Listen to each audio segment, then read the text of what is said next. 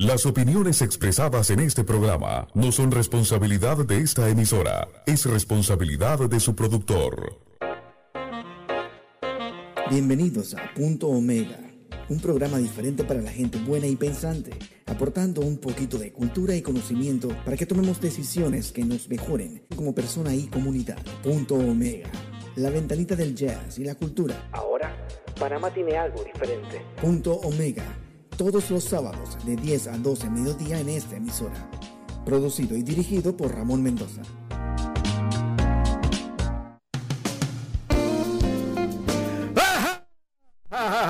Muy buenos días, mi querido Pendejistán. ¿Cómo están todos? Hoy aquí en la ciudad, por lo menos está un poquito gris el día de noche que lo estuvo lloviendo por allá por el sector oeste.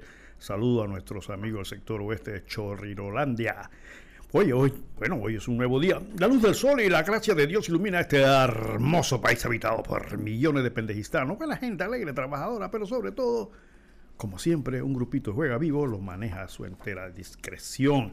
Por eso está a punto mega, una ventanita de cultura, de buena música como marco de comentarios y análisis sobre temas culturales, sociales, políticos y económicos, pero sobre todo tratando, luchando de aportar temas de reflexión para que pensemos, para que tengamos análisis crítico. Nuestra misión y compromiso es tener un poquito de conocimiento y cultura para que cada uno de nosotros, como personas, padres, madres de familia, estudiantes y ciudadanos, podamos tomar aquellas decisiones que nos mejoren como personas y como comunidad. Pero punto mega también es la ventanita del jazz. Y la cultura aquí es de los estudios de Radio Ancon en calle 50, Ciudad de Panamá, a nivel nacional. Saludo a todos nuestros oyentes a nivel nacional. Cada día son más oyentes que reportan sintonía de este programa. Gracias por estar con nosotros. Bueno, como siempre, nuestros saludos, sobre todo, bueno, saludo a las círculo de damas pensantes del CEU. Esta señora siempre se reúne para meditar y analizar temas nacionales, que eso es muy importante, eso es lo importante de, del ciudadano que se ponga a analizar, a pensar, para efecto que, le, que, que tenga lo que llamamos un análisis crítico, ¿no? Y obviamente también un abrazo y un saludo al Círculo Literario de las Damas del VIP Circle. Sí, sí, sí, VIP. Círculo de Damas Literarias que se reúnen periódicamente a hacer análisis literario, diferentes obras, otra iniciativa cultural que debería ser imitada en diferentes lugares, ¿no? Hacer círculos de lectura, ¿no? Aparte que es un mecanismo social de interacción, pues eh, ayuda mucho a casualmente crear esa capacidad de análisis crítico que se requiere. Así que un abrazo y un saludo a todas las damas del círculo VIP literario. También a nuestro nuevo oyente que reporta en sintonía, al doctor Chago Torrijo y al ingeniero, perdón, al, al, al doctor Monchi Torrijo, al ingeniero Chago Torrijo. Chago, saludos, un abrazo, espero que te recuperes pronto, a ver si nuevamente estás en la cancha de golf. También un saludo a la familia, a la gente de, Alto del Juego, también a nuestros amigos de Vique que han mandado nuestro eh, mensaje a través de WhatsApp. Eh, Cerro Punta, la familia Cortés, en Colón a la licenciada Lourdes Nimble y hasta California a nuestro hermano Olmedo Mendoza que siempre reporta sintonía y me dice, no me saludas, pues te estoy saludando, pues saluda a todos ellos. A la familia Mirones en Ocu también que reportan sintonía y que son del grupo de oyentes de, de Punto Omega. Yo quiero hacer un saludo muy especial a mi nietecito Estefan Mendoza Kirilova, la combinación chiricano-ruso. Estefan cumple cuatro añitos hoy, así que me gustaría, Camilo, tenemos algo ahí para Estefan. Estefan, saludo, un abrazo de tu abuelazo. Sé que estás chiquito, me estás escuchando, pero bueno, tu abuelo te desea feliz año.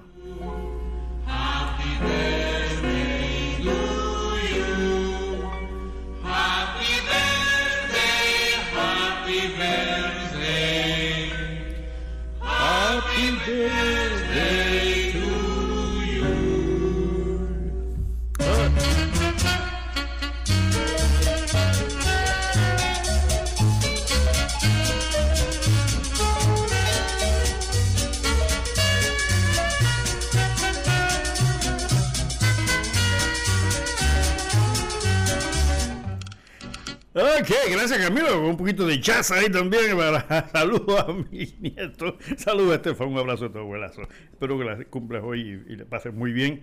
Estos chiquitos uno lo ve chiquito, dentro de unos años andan por ahí ya barbudo pidiendo la llave del carro, papá, qué sé yo. Así pasa el tiempo, mi estimado oyente, uno ni se da cuenta cuando ya estas criaturas se convierten en hombres y mujeres. Eh, un camino difícil para aquellos que somos padres, sabemos cómo es difícil guiar y hoy a la juventud, casualmente, eh, una juventud que diríamos que a nivel general está un poco disipada en cuanto a lo que son eh, los objetivos, porque ahora todo es, todo se lo proporciona la internet. Estos chiquillos andan hoy con el celular para arriba y para abajo, van al baño con el celular, comen con el celular, desayunan con el celular. Están lo que diríamos alienados a ese aparato. Y asimismo, y eso ha sido una crítica mundial, están perdiendo condiciones físicas. Ahora son más gordos, son más lentos, ya, ya no se dedican al ejercicio físico. Eh, el celular, la computadora, aparentemente le limita mucho su capacidad de análisis crítico. Algunos dicen lo contrario, pero evidentemente yo creo que el resultado final es eso. y eso crea una dependencia tal que muchas veces, padre que me estás escuchando, ves que casi ni te hablan. Están encerrados en su cuarto donde esté el bendito aparato.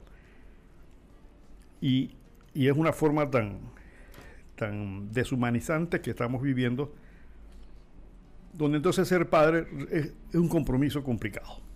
Es un compromiso donde requiere de más atención, de más comunicación, de hablar más con nuestros hijos. No es fácil, sobre todo en la etapa de la adolescencia, pero tenemos que hacer el esfuerzo. Aparte de que hay amenazas que posiblemente nosotros no vivimos. La amenaza del ofertamiento de drogas, del ofertamiento de la vida fácil a través del crimen o la delincuencia porque este problema no solamente es de una clase social, este es un problema de todas las clases sociales. Y lamentablemente aquellas clases sociales más limitadas, más con más desventajas, evidentemente las influencias negativas son mayores. Y ahí sí se requiere, evidentemente, más trabajo. Lamentablemente no está pasando en este país. Lamentablemente el Ministerio de la Familia y las entidades. Ahora vamos a hablar un poquito de eso porque hay una cantidad de, entidades que supuestamente deben atender estos asuntos, pero como las políticas de Estado, no solamente de este gobierno, sino prácticamente de todos los gobiernos, son muy difusas en cuanto a esto. Ahí están los resultados. Los resultados son pues los niveles de delincuencia, la cantidad de muchachos que abandonan la escuela, la cantidad de muchachas que quedan embarazadas. Recordemos que en Panamá el promedio es que cada puntos cada 2.5 horas, es decir, cada dos horas y media, de acuerdo a la estadística, queda una niña embarazada. Entonces, este tipo de circunstancias obedecen casualmente a que nosotros como padres necesitamos meterle el hombro a este asunto. Así que pensemos esto y hablemos de esto, no hay ningún problema en esto. Vamos con un poquito de música, mi estimado. Eh, antes de entrar en música, mi estimado Camilo, Camilo nos está asistiendo hoy en cabina Camilo, ¿qué vio en las redes? Me dice que lo que estaba más eh, denso en las redes era el tema de la selección de fútbol. ¿Qué comentarios hay sobre eso, Camilo?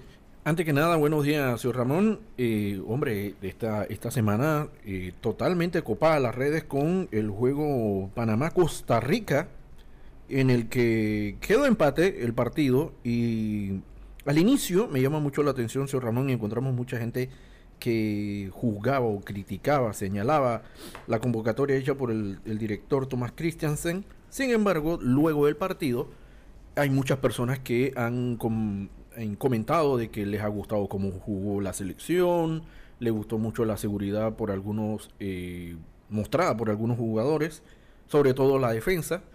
Y eh, por ahí leí algo que me llamó mucho la atención. Y no sé dónde lo leí, alguien comentaba que con esta selección vale la pena soñar. Hombre, me parece bueno destacar eso, señor Ramón. Me parece muy buena la idea. Sí, yo, yo vi algo del partido y sí noté la diferencia que, menciona el público.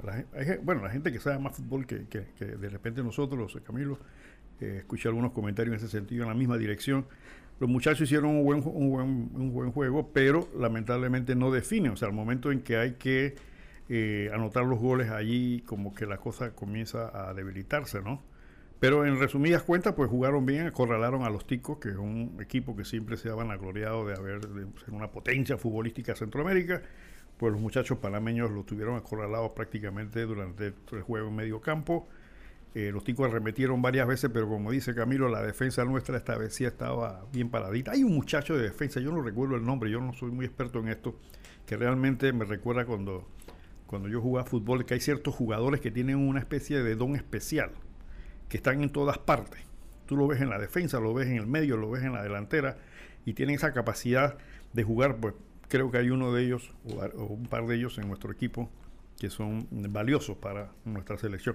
Esperemos, esperemos que esas deficiencias se vayan subsanando, pero ya el hecho de eh, hacer un buen partido indica que estamos, como dice Camilo, hemos avanzado, la lucha continúa, así que no hay que desesperar, hay que apoyar a nuestra selección y, eh, perdón, y evidentemente pues eh, apreciar lo que está haciendo el técnico para que estos muchachos puedan seguir avanzando. Esperemos, esperemos que mm, en los próximos juegos nos vaya mejor y saludos y felicidades a nuestra selección y a su equipo técnico.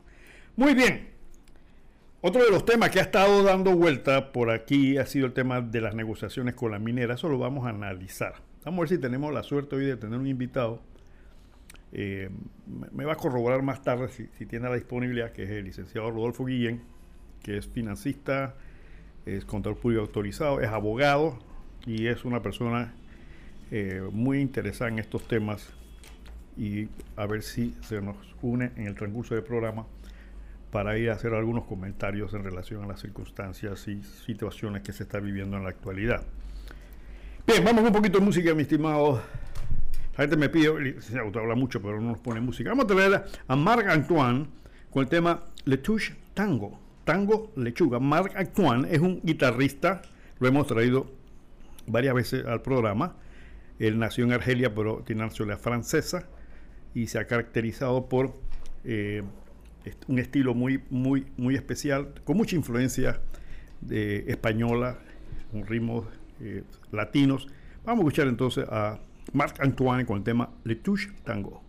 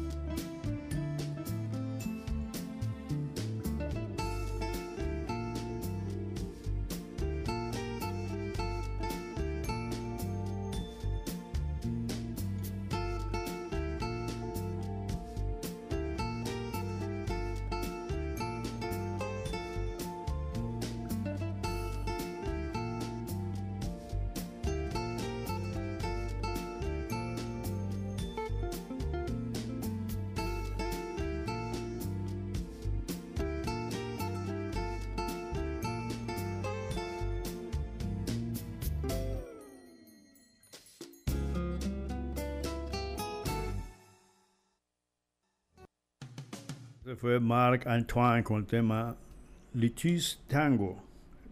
Litis, pero parece ser un nombre francés más que otra cosa. Así que, uh, como decía, pues este, esta hermosa canción, esta hermosa melodía de eh, Marc Antoine, guitarrista francés.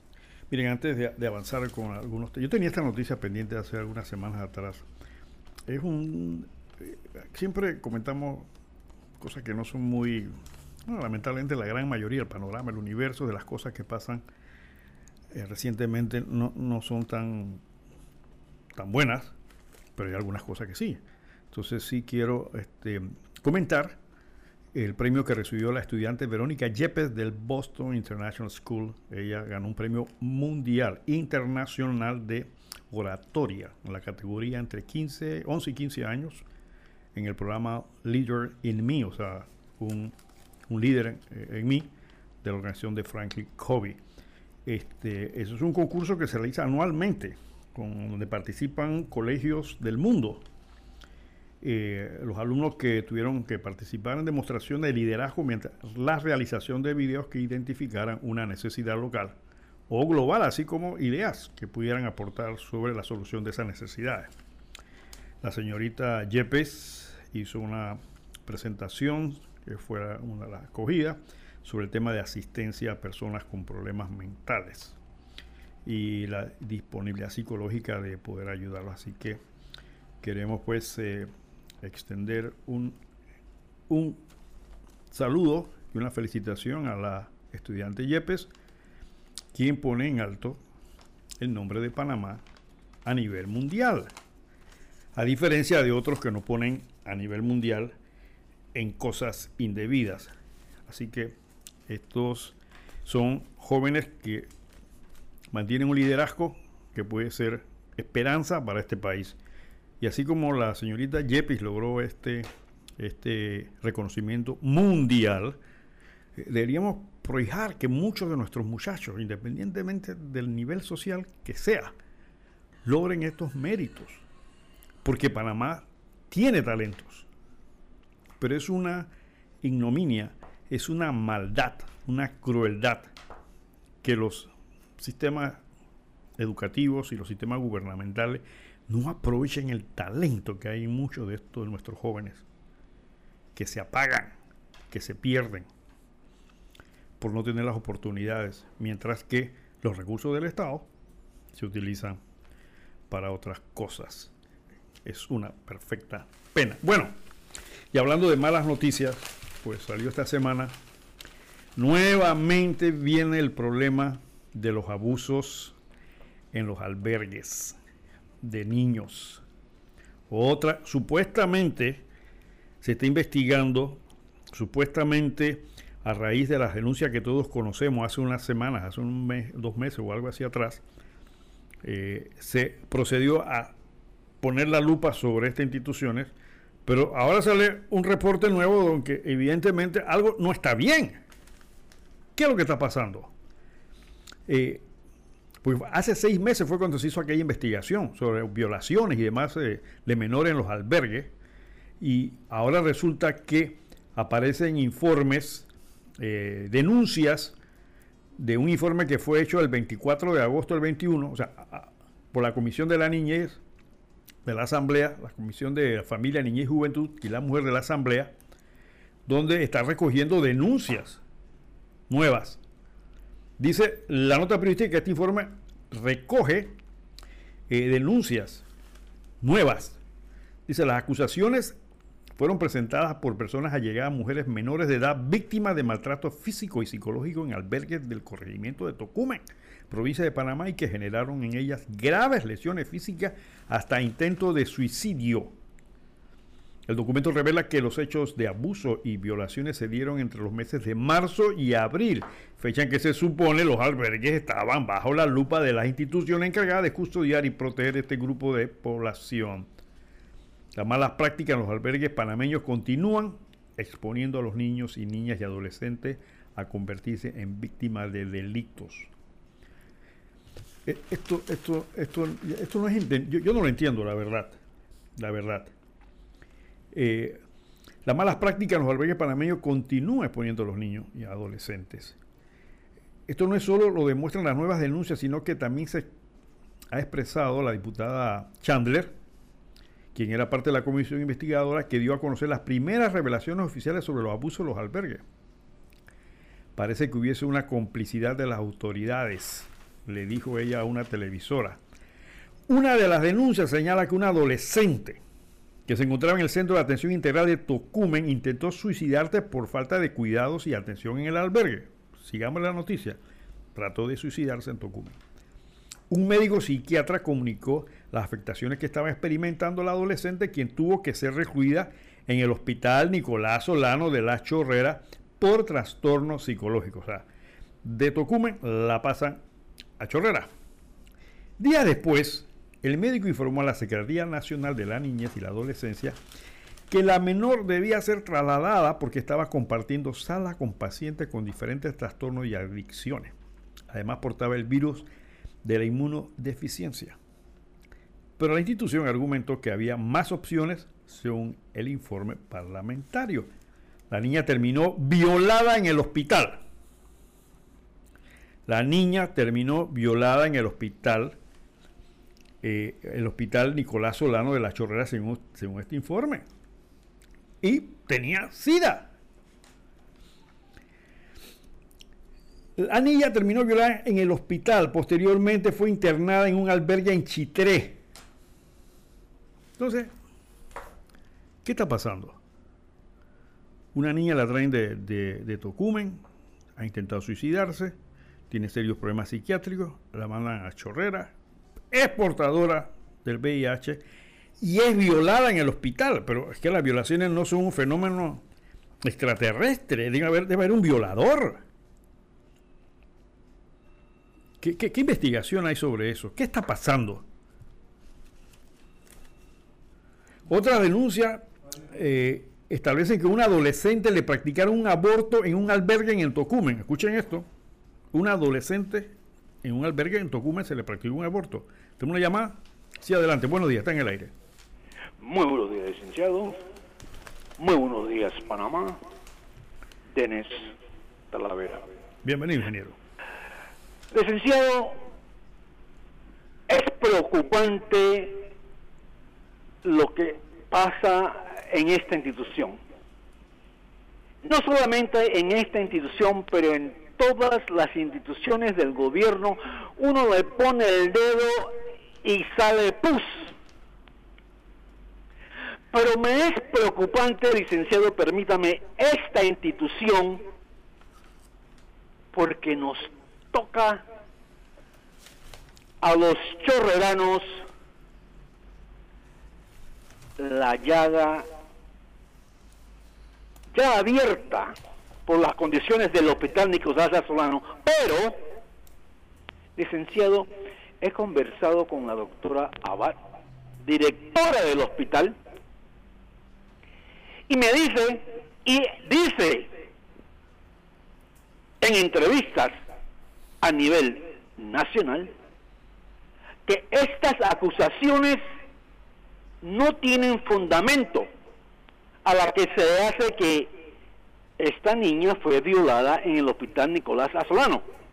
A ella, esta institución la acusa, cuando digo ella, digo al hospital Nicolás Azolano, y a la doctora Abad, siendo la directora del mismo, no se le ha consultado, no se le ha preguntado, nadie se le ha presentado a decir, doctora, ¿qué opina usted de estos hechos? Hacen una acusación al aire e infaman al pobre hospital Nicolás Azulano que no necesita que lo entierren porque carajo ya está muerto. Está muerto porque este gobernito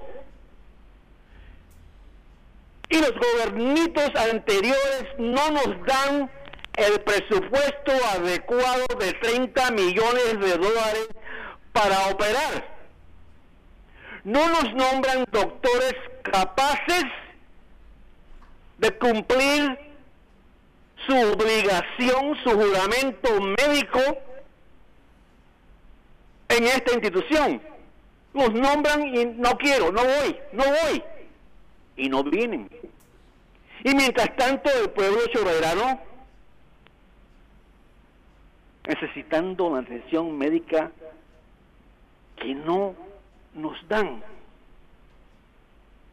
Yo, licenciado, yo tengo un accidente y, que me entierren ahí mismo, porque para el hospital Nicolás Solano no voy. No voy. So, me es preocupante la actitud de, eh, de, de esta investigación que tiene, tiene, tiene, ¿cómo se dice? Tiene fundamento. Sí lo hay. Esa institución que hizo la alegación está podrida. Está podrida.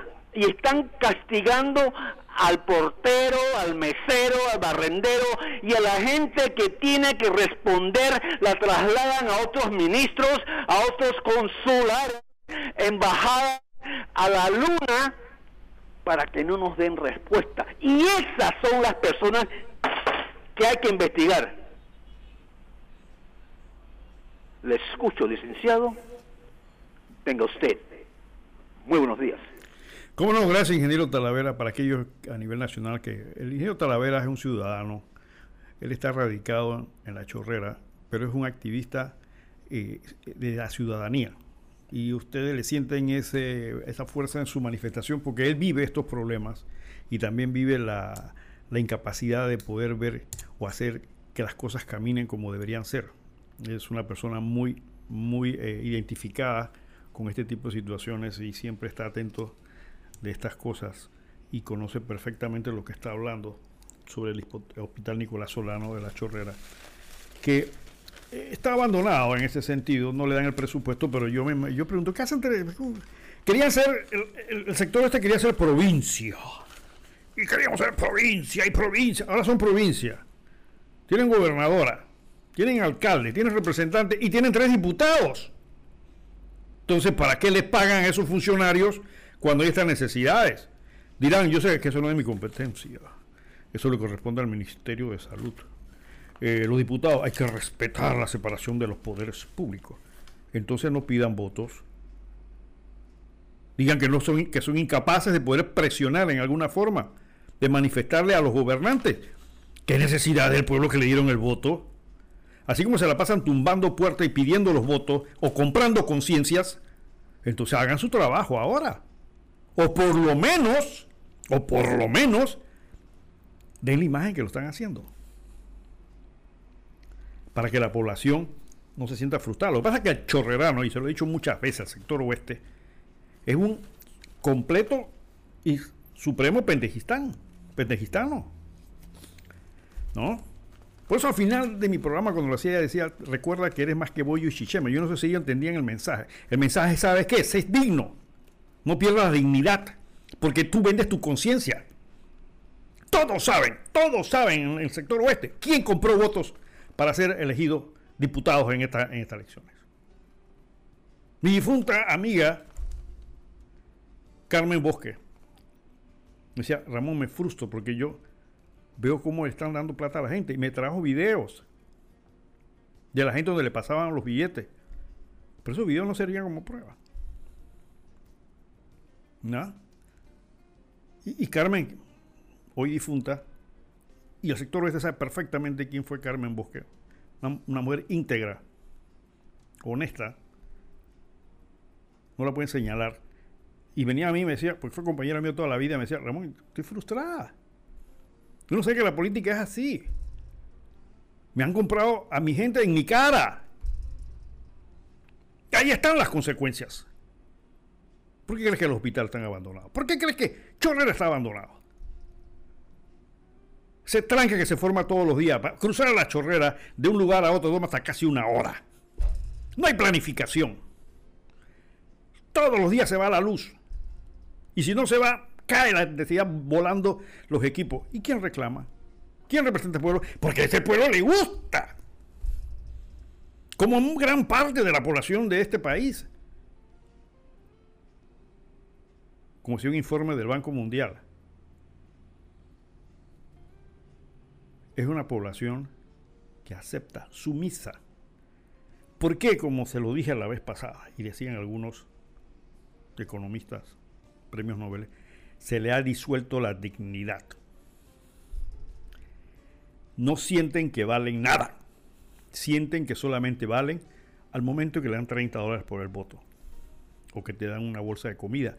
O estás con la lengua afuera pidiéndole que alguien del partido te nombre en un puestecito o lo que sea. Porque piensas que no puedes hacer otra cosa. Porque piensas que no puedes realizarte. Porque ya te han llevado a un grado de indignidad. Y eso es a nivel general. Y por eso el populismo, y por eso el clientelismo. Porque mientras haya gente así, vamos a tener gente allá, en la Asamblea, que estando el país en una situación económica difícil, ellos aumentan el presupuesto. Entonces, si eres un poquito inteligente, ponte a pensar, oye, ven acá, esta gente que nos representa a nosotros, sabiendo que estamos con la soga al cuello, y ellos se van a aumentar el presupuesto. 20 millones más, ¿para qué? Si ya son ineficientes, excepto sus contadas excepciones, 20 millones más, ¿para qué? Pues tú no piensas eso. Tú piensas que hay para mí. a mí me resuelven. A mí, me a mí yo recuerdo que me no, pero si a mí el, representante, eso fue hace unos años atrás, el representante me, pagó la, la 15 años de mi hija. Miren ustedes el pensamiento. Y ese, no, es un buen representante. Me pagó el 15 años de mi hija. Me pagó el reinado de mi hija. Qué pendejos son, definitivamente. Y yo, yo entiendo la, frustración del ingeniero Talavera y de muchos chorreranos y muchas personas conscientes y pensantes, porque, porque prácticamente es una cosa que no tiene sentido todo lo que está pasando en este país es porque tú y yo y todos escogemos a quienes no debemos. Es así. Que la Asamblea se perdieron. Eh, ¿Dónde están los 300 y pico millones que se perdieron en la época de Martínez entre, los, entre las eh, juntas comunales? Son 300 y pico millones. ¿Dónde están? Ah, pero eso no importa. yo, yo, yo no tengo que ver con eso, yo no lo pago. No seas pendejo, hombre. Todos lo estamos pagando. Te lo he dicho mil veces. Cada vez que tomas una cerveza, que, que compras una, una, botella de aguardiente, cada vez que pagas la gasolina, pagas cada vez que llevas a tus hijos a un restaurante de estos, eh, comida rápida, ¡estás pagando! Estás pagando. Cada que vas del chinito y te, te el 7%, estás pagando. Todos estamos pagando. Para unos cuantos bellacos serán los que logren el triunfo y se rían a tus espaldas diciendo, pobre pendejo. Carajo, ¿cómo los ponemos? Sigamos así. Bueno, con este, con este, con este doloroso tema, sigue diciendo la, la noticia, otra de las denuncias que llegó a la Asamblea, obviamente, es que un adolescente le practicaron un aborto en un albergue en Tocumen y que según la denuncia le cortaron el cordón umbilical y nuevamente se lo introdujeron. Las autoridades de la institución aseguran que el aborto ocurrió, escuchen esto, las autoridades de la institución aseguran que el aborto ocurrió el 11 de marzo del 21 pero el adolescente ingresó el 18 de abril del 21 al centro de acogida, por lo que se presume que los informes fueron alterados. Hay una discordancia en fechas. La niña fue sacada del albergue y entregada a un hermano de entre 19 y 20 años que residía en Santiago de Veragua, Atalaya, quien no contaba con una vivienda ni la madurez necesaria para atender a la menor de edad, plantea el documento que tiene la Asamblea. De acuerdo al informe, le entregaron dinero al hermano para alquilar un cuarto. Incluso le compraron una estufa y le dieron colchones para que pudiera tuviera las condiciones mínimas para atender a la joven adolescente. Pero después de unos días, la adolescente se escapó. Al momento no ha regresado ni se sabe nada de ella. Entonces, como decía el ingeniero Talavera, hay que ¿Dónde está la mano de investigación? ¿Será porque estas, debe ser que estas dos muchachas no valen nada? Debe ser que no son hijas de nadie, no tienen ninguna vinculación política, pertenecen a una familia de esas humildes, así que es como un perro de esos que están en la calle, pareciera, pareciera. Porque no, ¿para qué? ¿Para qué preocuparse por investigar estas cosas, hombre? ¿No? Eh, la Comisión Legislativa eh, solicitó la comparecencia de la ministra del MIDES, una exdirectora, una ex subdirectora y un exfuncionario del CENIAF. También citó a la actual directora de la institución, Graciela Mawat. Todos presentaron excusa al compromiso para investigar los casos de abusos a los menores en los albergues. Mawat, que es la actual directora, justificó su ausencia argumentando que se encontraba atendiendo la situación de los niños y niñas adolescentes migrantes que recientemente ingresaron al territorio nacional. La funcionaria y los exfuncionarios citados fueron citados nuevamente para el 21 de septiembre. Vamos a ver si van el 21 de septiembre. No fue nadie. Lo citaron y no fue nadie. Pero como dice el ingeniero Talavera, hay muchos ciudadanos, hombre, que lo investiguen. Estos son delitos. Entonces pongan la denuncia al Ministerio Público para ver si el Ministerio Público hace las investigaciones correspondientes. Pero no pasa nada. Entonces vuelvo a repetir, pareciera, porque simplemente es como si, bueno, esto es un gato que está en la calle, uno más, uno menos que andan por ahí. Así que, va que preocuparnos, ¿no? Sigamos, sigamos, eh, sigamos viendo novelas. Oiga, y hablando de novelas, esto es interesante. Últimamente estoy viendo una campaña publicitaria fuerte para la turcomanía. Yo no entiendo. Bueno, yo no entiendo muchas cosas. Soy un perfecto imbécil. Pero, por ejemplo, si tenemos en Panamá, esta es mi opinión, si tenemos en Panamá una enorme cantidad de artistas, yo no sé si ustedes han ido a las obras de teatro, que antes se habían con más frecuencia, ahora muy pocas, ya están comenzando algunas, para que vean la calidad de actores y actrices que tenemos en este país. Y obviamente de productores y de directores, porque detrás de una obra de teatro hay productores, directores y hay un grupo de gente que trabaja para que la obra se lleve a cabo, el tipo que pone el sonido, las luces, etcétera. Entonces, ¿qué pasa, mi estimado oyente? Posiblemente gran cantidad de mis oyentes ahora mismo no han ido a una obra de teatro. No han ido a una obra de teatro y de repente no saben lo que les estoy hablando. Pero una obra de teatro si fuera filmada, sería esas benditas novelas que ustedes ven. Entonces, en un país que requiere reactivar la economía, si yo fuera presidente o ministro de no sé qué, indicaría que dentro de cierto tiempo las televisoras locales que pasan novelas deben pasar cierta cantidad de novelas hechas, producidas y dirigidas en Panamá. ¿Por qué? Para dar empleomanía a nuestros artistas, a nuestros directores, a nuestros productores, a la gente que trabaja las luces, a la gente que trabaja el escenario. Pero resulta que es más barato, y eso es lo que no sabe el pueblo, el televidente, que cada vez que te pones a ver esas novelas turcas, estás mandando plata para Turquía. ¿Sí? Estás sacándole plata al país para Turquía. Y la pregunta, mira, pero este viejo loco está hablando pendejas. A mí, no me, a mí no me cuesta nada ver la televisión. Yo veo la novela que me da la gana. Ya sea turca, marciana, a mí no me cuesta nada. Sí, sí, te explico por qué. Las televisoras pasan novelas porque es negocio. Vamos, vamos a partir de ahí. No, no, porque, porque no tengan nada que hacer. Entonces, ¿qué buscan? Como todo negocio, tienes que buscar un producto barato. Un producto barato que te dé buena rentabilidad. Entonces, encontraron ese filón de novelas hechas en Turquía, que les resulta más barato que otras novelas. Eso viene enlatado ya, ya viene preparado. Entonces, ahora comienzan a surgir nombres raros por ahí, de allá. O sea, hay una introducción cultural para comenzar, porque nada de lo que está ahí es a lo panameño, es allá. ¿Cómo pagas?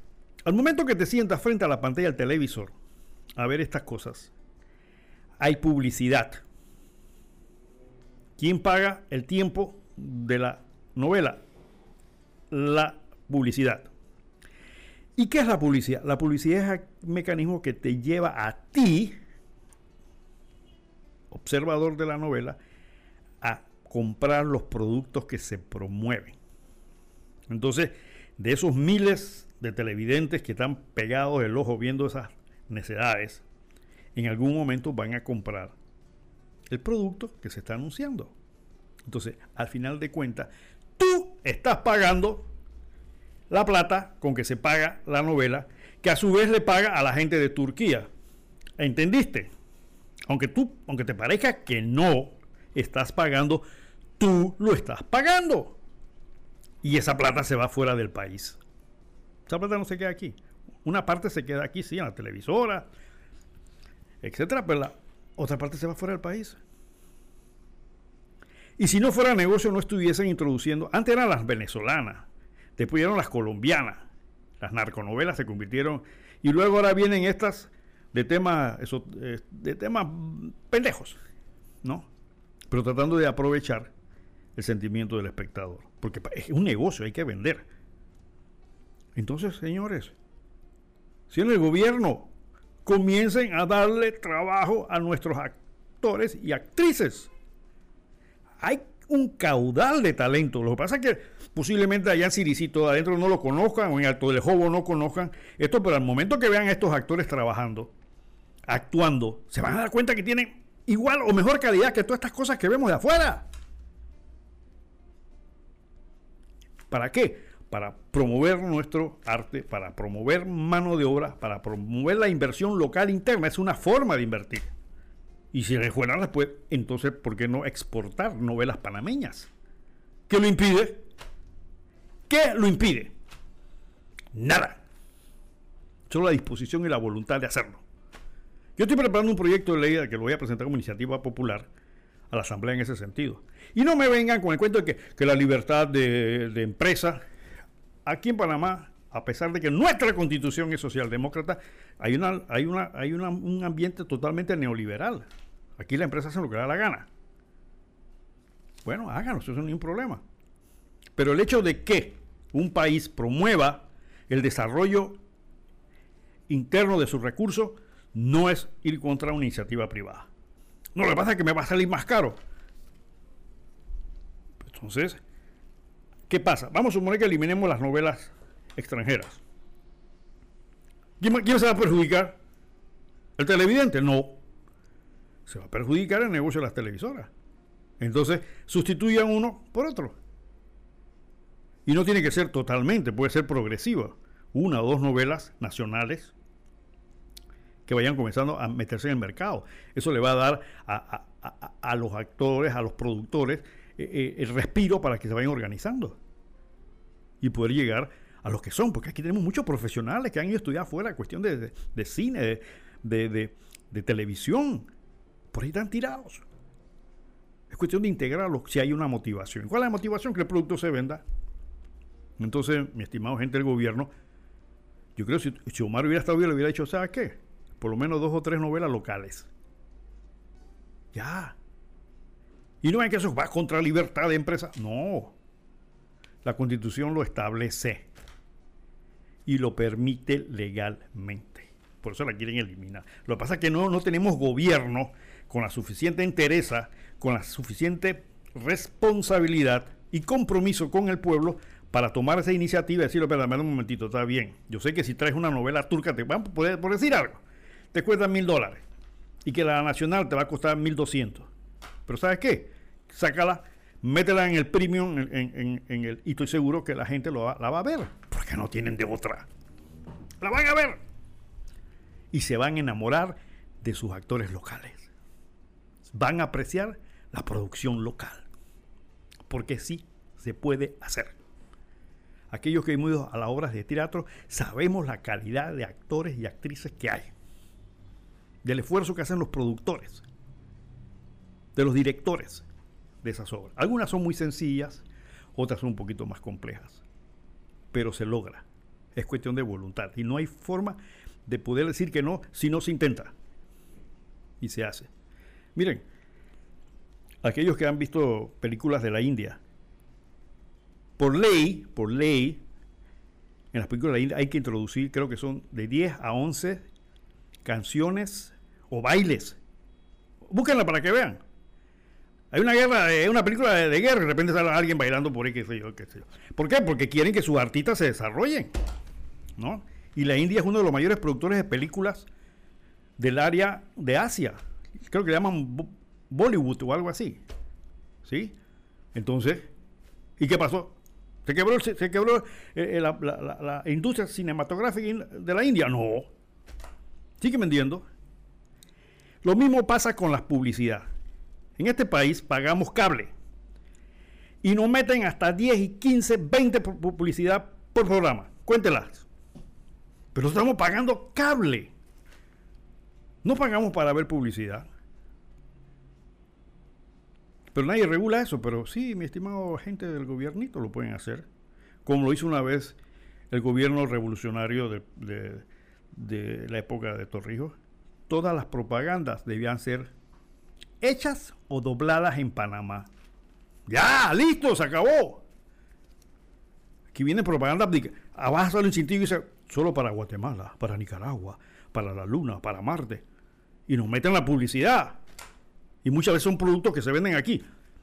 Papito, ¿quieres tener publicidad en Panamá? Perfecto, pero me la doblas en Panamá. Y vas a usar voces panameñas. No te gusta, entonces no la proyectes. Ya, cambio fuera. Si la gente está pagando por el cable. Pero hay que tener gobiernos de peso que tomen las cosas como deben ser y, defender como se defendió algunas veces los intereses de Panamá. Pero se ha perdido esa noción, mi estimado oyente. Promundi beneficio. Acuérdense que el escudo lo tiene ahí. El escudo más pendejo del mundo. Promundi beneficio. Ningún otro escudo en el mundo dice eso. Y la gente de afuera dice, no me vamos para allá si hay Promundi beneficio. Entonces no se nos respeta. Y que no me vengan con cuentos y que, no, eso es contra empresas privadas. Que no. miren, hace muchos años, esto es una anécdota personal. Una empresa, una importantísima empresa cigarrillera de Europa quería hacer competencia en Panamá. Y yo le dije, bueno, pueden venir, aquí Panamá libre mercado, etcétera, etcétera, se van a someter a los riesgos, tal y cual. ¿Qué hicieron? Eh, hicieron una publicidad en México y la pasaron en Panamá. Perfecto, salía un tipo ahí. En ese tipo se permitía la publicidad de cigarrillos, ya no se puede. Está prohibido. Entonces, salía la gente pues, fumando su cuestión, haciendo la publicidad. Y de repente me llama el representante y me dice, licenciado, tenemos un problema, ¿cuál? Nos demandaron. ¿Quién los demandó? Nos demandó el sindicato de actores de México. De México, ¿por qué? Porque ustedes están pasando una publicidad en Panamá y los actores son mexicanos. Y entonces, bueno, nos demandaron porque eh, en teoría el sindicato mexicano protege a sus actores y si esa publicidad es proyectada en otros países, le tienen que pagar por eso. ¿Y qué tuvieron que hacer? Al principio pagaron y después retiraron la propaganda. ¿Por qué? Porque hay que defender los intereses. O lo tomas o lo dejas.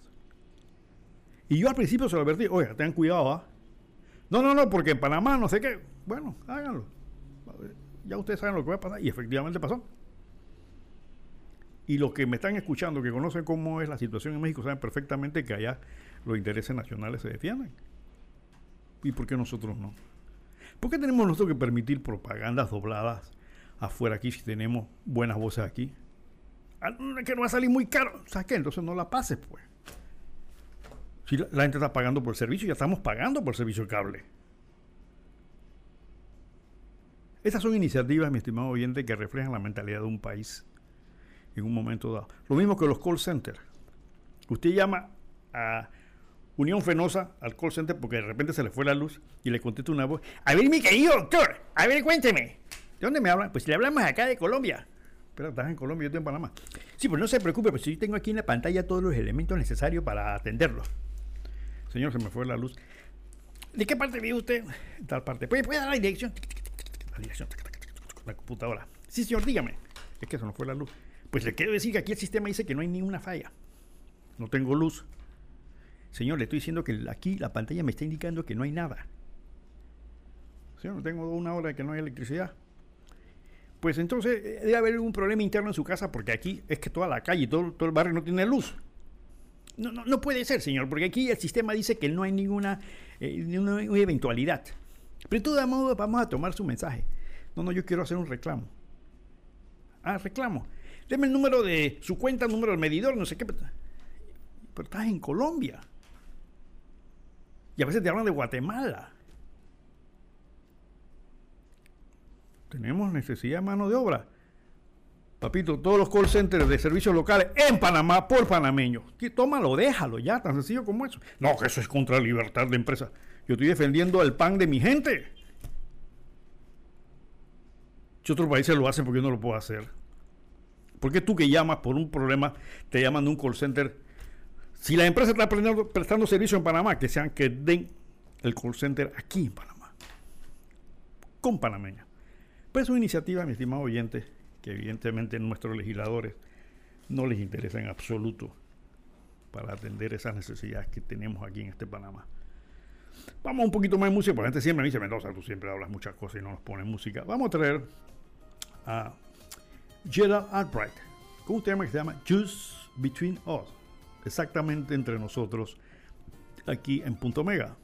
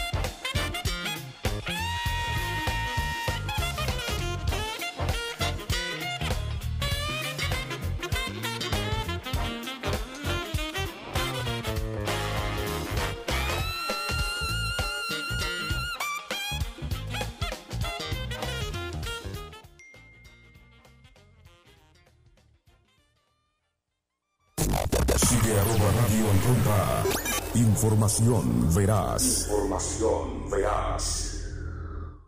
Casa Hogar Bellavista, un lugar especial para nuestros adultos mayores.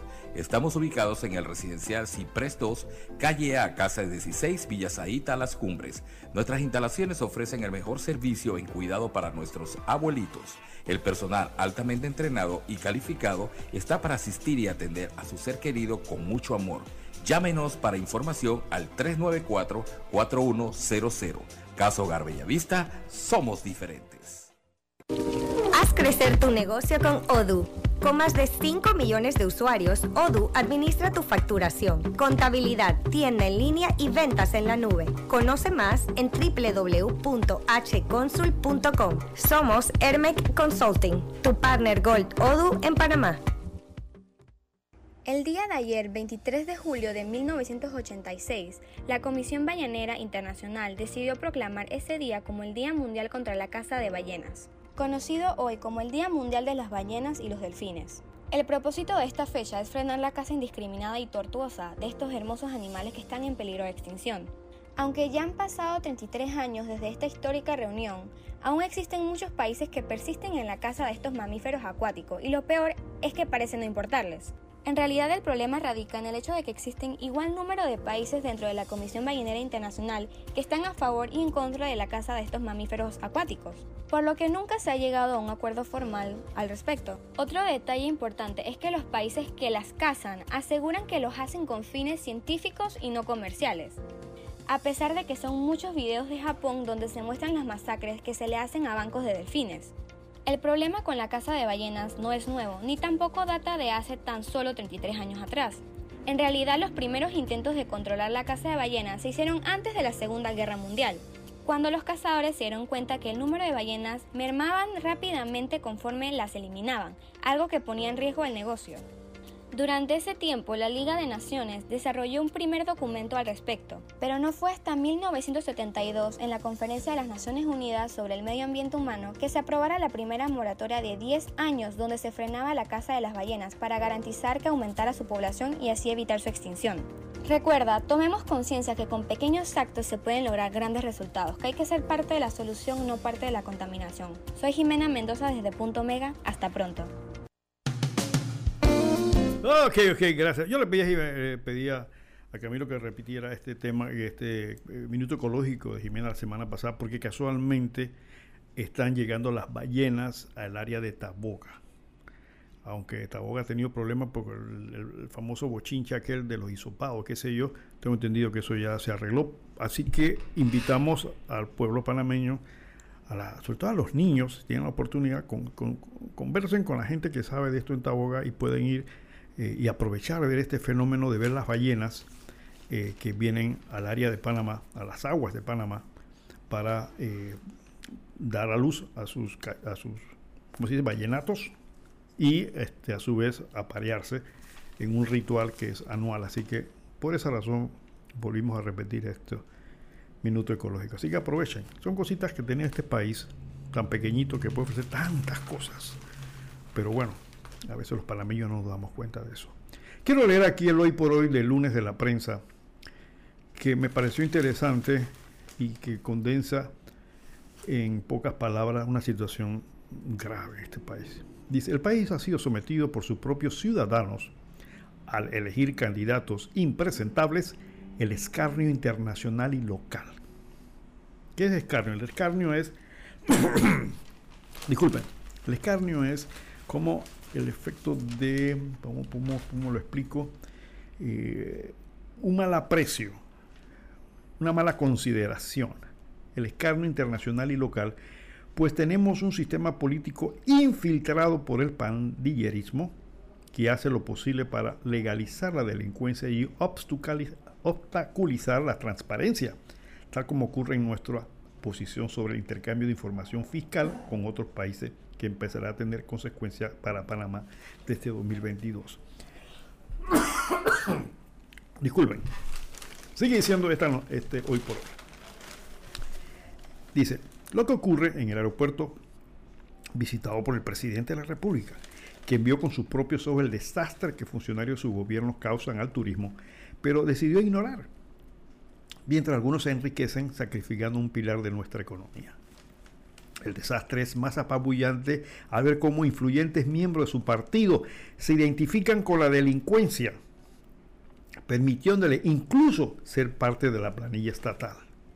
Como si fuera poco, las entidades de control son tan inútiles como cómplices del robo al erario. Nuestras imágenes es la suma de la corrupción, pero también somos víctimas de nuestras propias desidia y complicidad. Me gustó este hoy por hoy porque resume básicamente uno de los tantos aspectos negativos que tenemos aquí. Y lo que dice es cierto.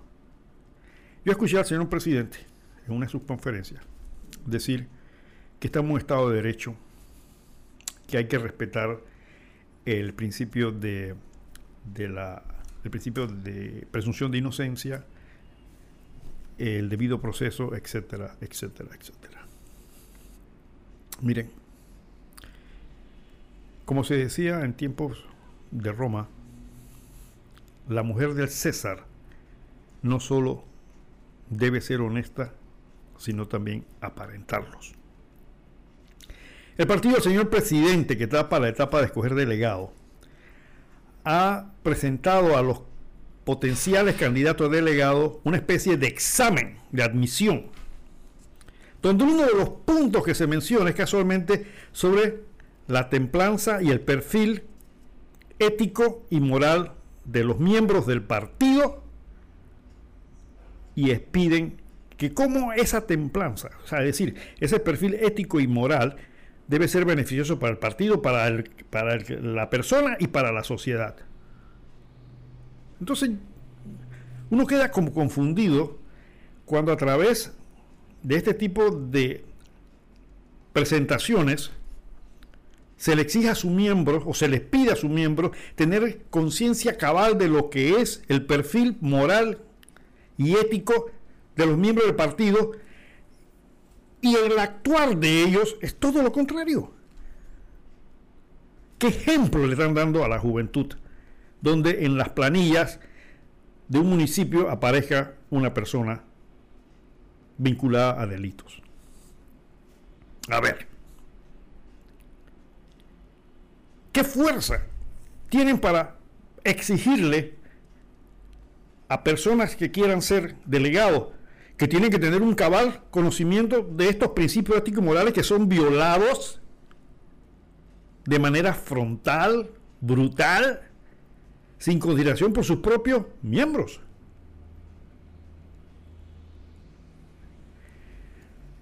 Decía alguien por ahí, algún libro que alguna vez leí, que cuando se abusa de la debilidad del pueblo o de la gente, al principio no se dan cuenta, pero luego va creando en ese pueblo una reacción contraria al darse cuenta en pocas palabras que le están tomando el pelo.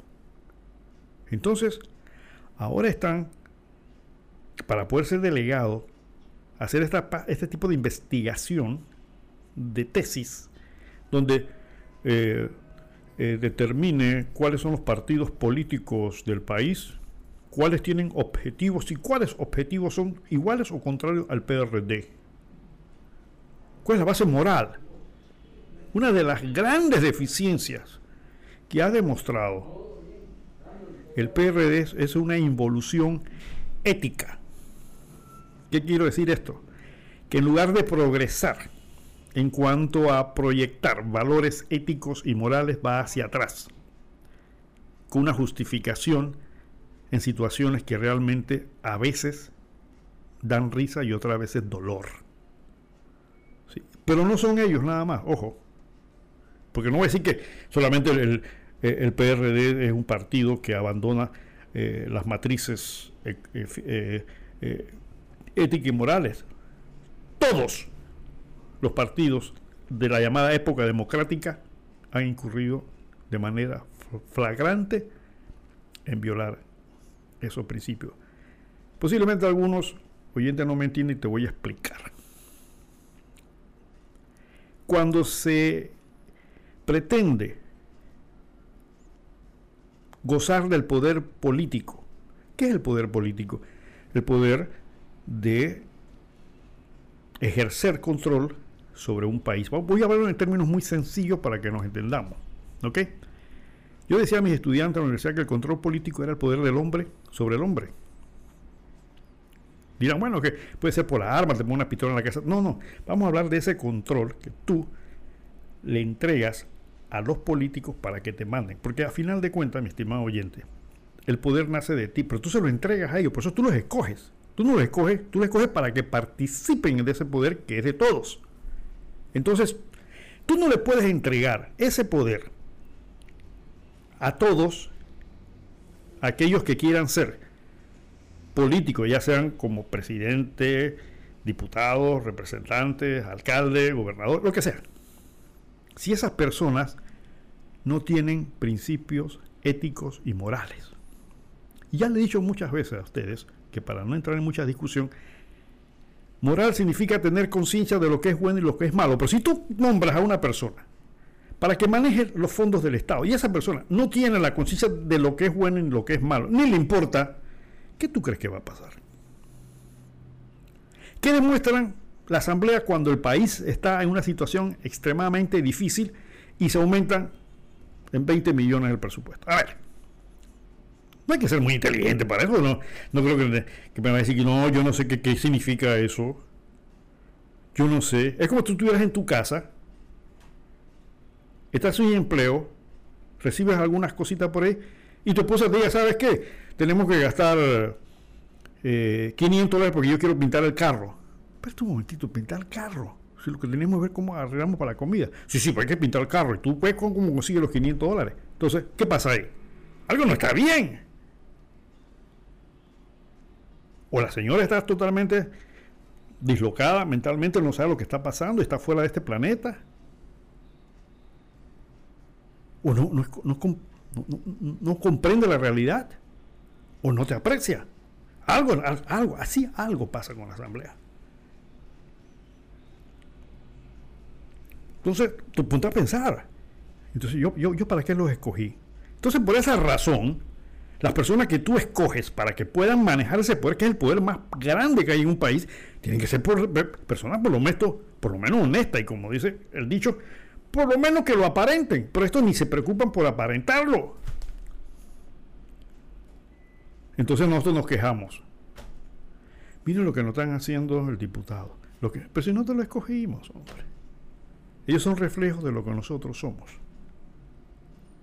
Ellos no vinieron un platillo volador y lo metieron en nosotros, lo cogimos. Nosotros fuimos tan estúpidos de escuchar los argumentos y decirle, es que Él me soluciona los problemas.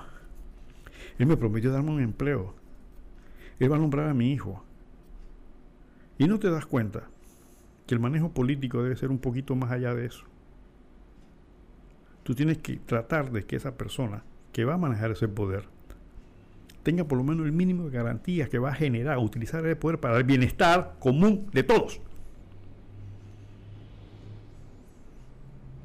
Pero no ocurre. Entonces pasa lo que dice este hoy por hoy de la prensa. Entonces, ¿Cómo se justifica? A ver, es como, ¿cómo se justifica, por ejemplo, que el señor Ovidio Tulip Castro estuviera contratado por el eh, municipio de San Miguelito?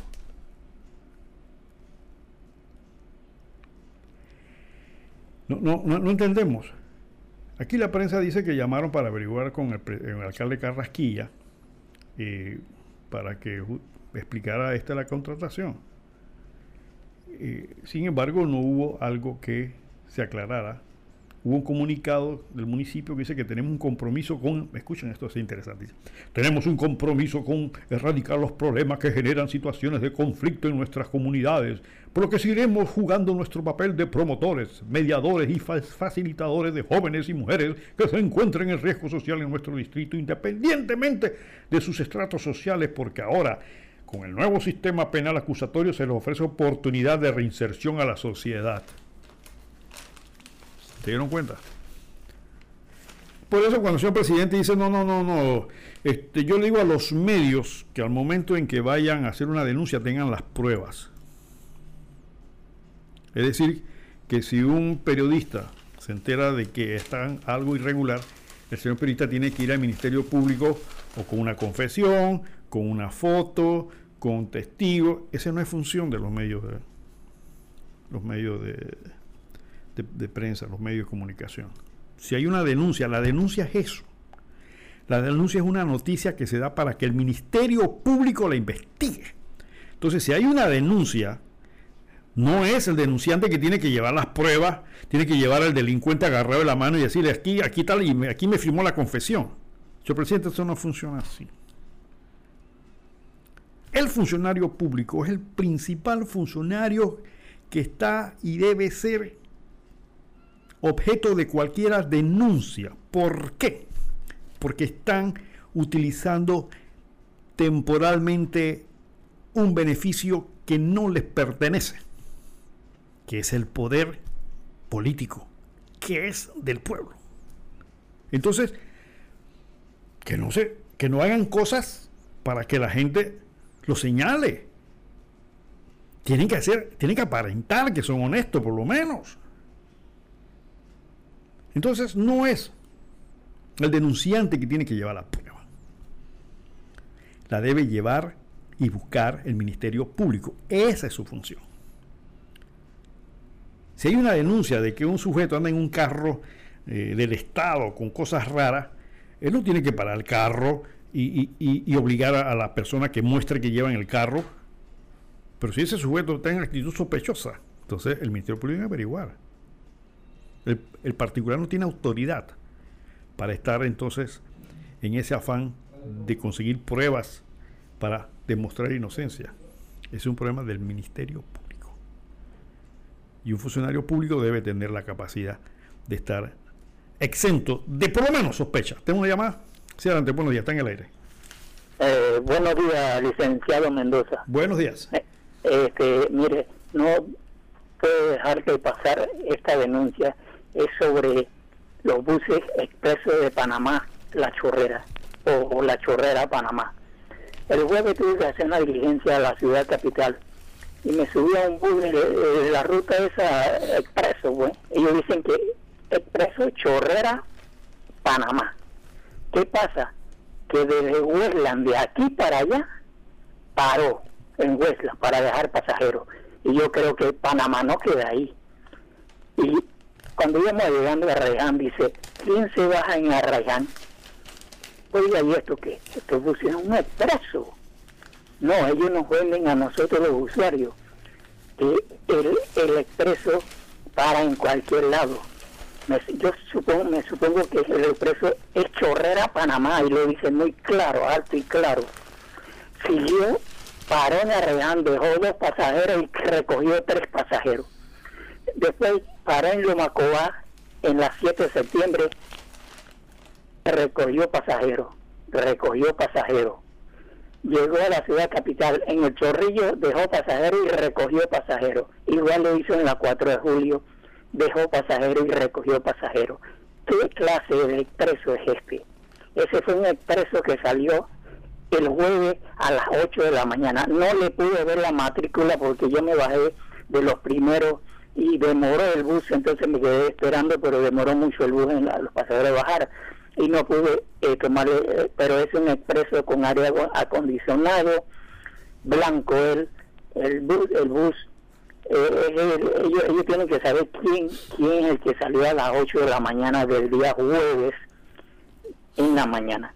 Es que esos señores hacen lo que les da la gana con nosotros los usuarios, que pagamos lo que es el 1.50 para que ellos hagan lo que les dé la gana, señor Ramón. Hay una corrupción muy grande aquí en lo que es la autoridad del tránsito, pero corrupción enorme que usted no se imagina. Buenos días, licenciado, lo escucho por la radio. Cómo no, muchas gracias. Bueno, eso, esa frustración que usted tiene, y eso es lo que se llama, por ahí uno dice de la manera general, falta de institucionalidad. Es decir, es que como yo le decía a ustedes, mi estimado oyente, cuando ustedes ven detalles eh, de cómo está la situación material del país, ustedes pueden de esa forma eh, eh, entender cómo está la situación de los gobernantes. Si usted llega una casa y está sucia, pintada, qué sé yo, y, el dueño de la casa se orina en el portal, y qué sé usted sabe que evidente cómo, cómo, debe ser la mentalidad de esa familia. Si usted ve una casa que está pintada, ordenada, donde las cosas están, dice, bueno, aquí la gente es ordenada, limpia, etc. Así mismo pasa con un país. Si usted pasa por el puente centenario y ve la cantidad de hierba que hay por todos lados, están, han dejado, después pagamos millones de dólares por hacer una base de concreto supuestamente para que no creciera la maleza entre, en, la calzada que va en el medio, y ahí está eso, parece una selva, entonces te das cuenta. Si pasa por el puente de las Américas, está lleno de huecos, hay algunos que ya se le ve la, la, la barra de acero, te das cuenta entonces qué, es lo que hay en la mente del gobierno. Así mismo, esa, es la forma en que manejan la casa. Y eso que usted me está diciendo, la Autoridad de Tránsito y Transporte Terrestre en Panamá históricamente no ha hecho su papel. Porque hay muchos intereses por medio. Aquí nunca, uno de los grandes secretos, nada más falta que digan que es información sensible que no se pueda dar, quiénes son los dueños de los buses piratas. Una información que nunca se sabe en este país. ¿Quiénes son los dueños de los cupos no del taxista que se lo ganó, sino me dijeron, hay, gente que tiene 20, 30, 40, 50 cupos. Entonces ellos los alquilan. La gente que los, transportistas que me están escuchando saben que eso es así.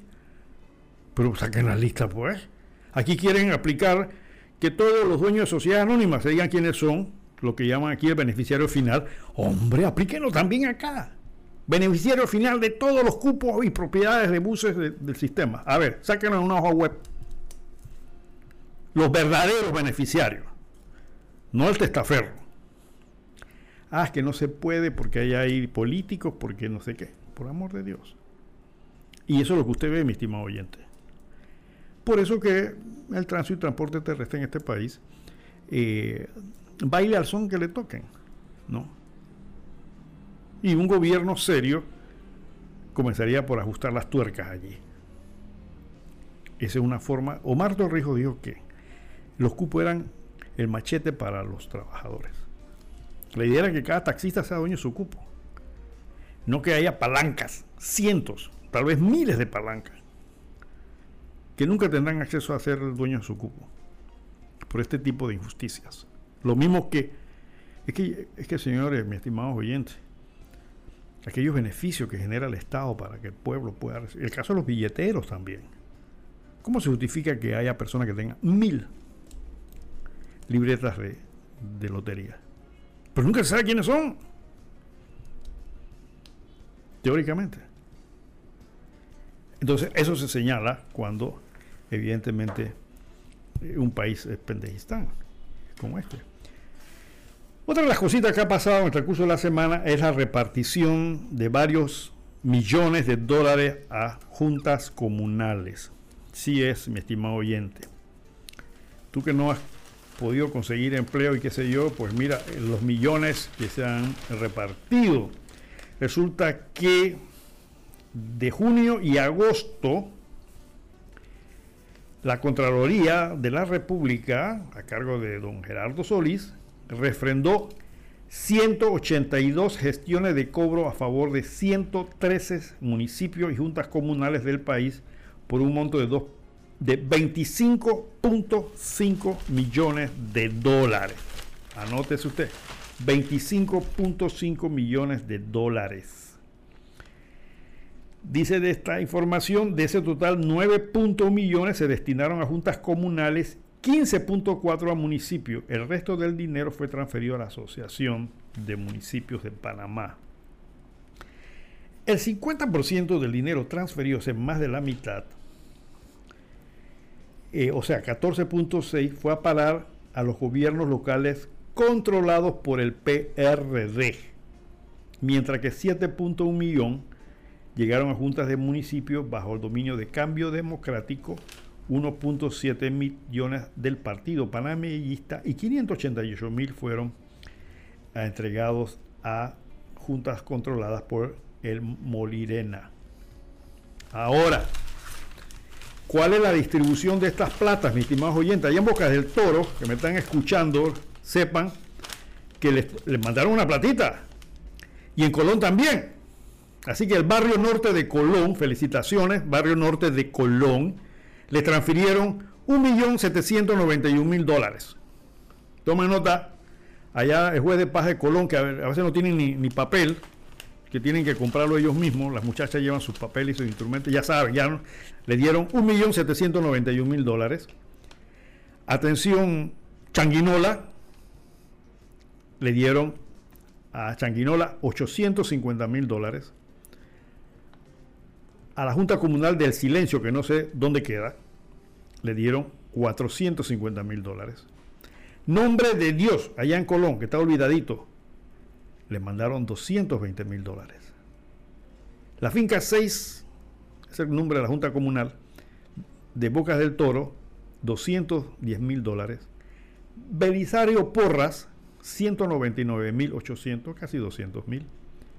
El Progreso en Chiriquí, ojo, Progreso, tienen ustedes 199 mil 600 dólares.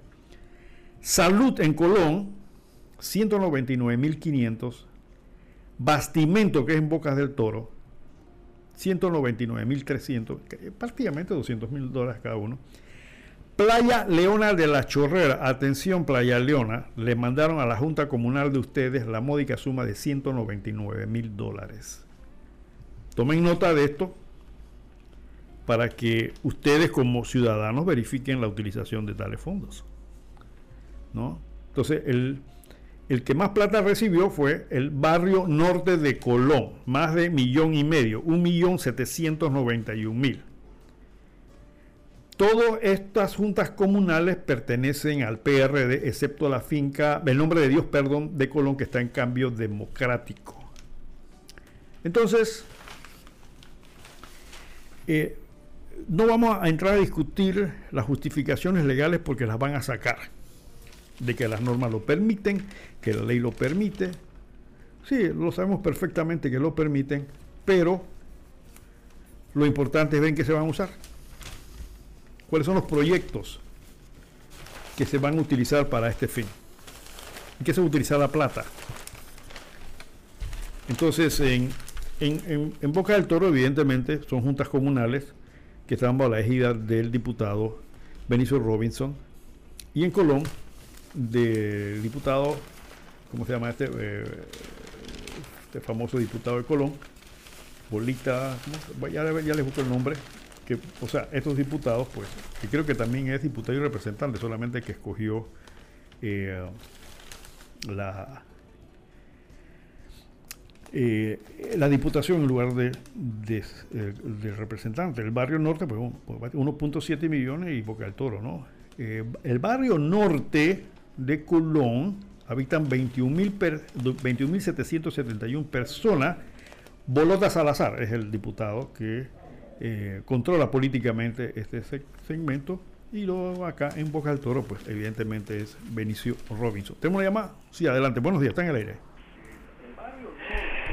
Licenciado, segunda ronda.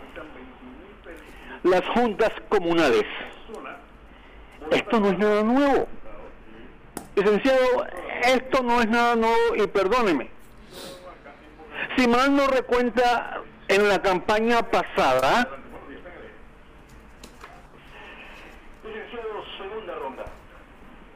en, las, en, en, la campaña pasada, esto, a las juntas comunales recibieron miles y miles de dólares. Específicamente la Junta Comunal de a, para Leona.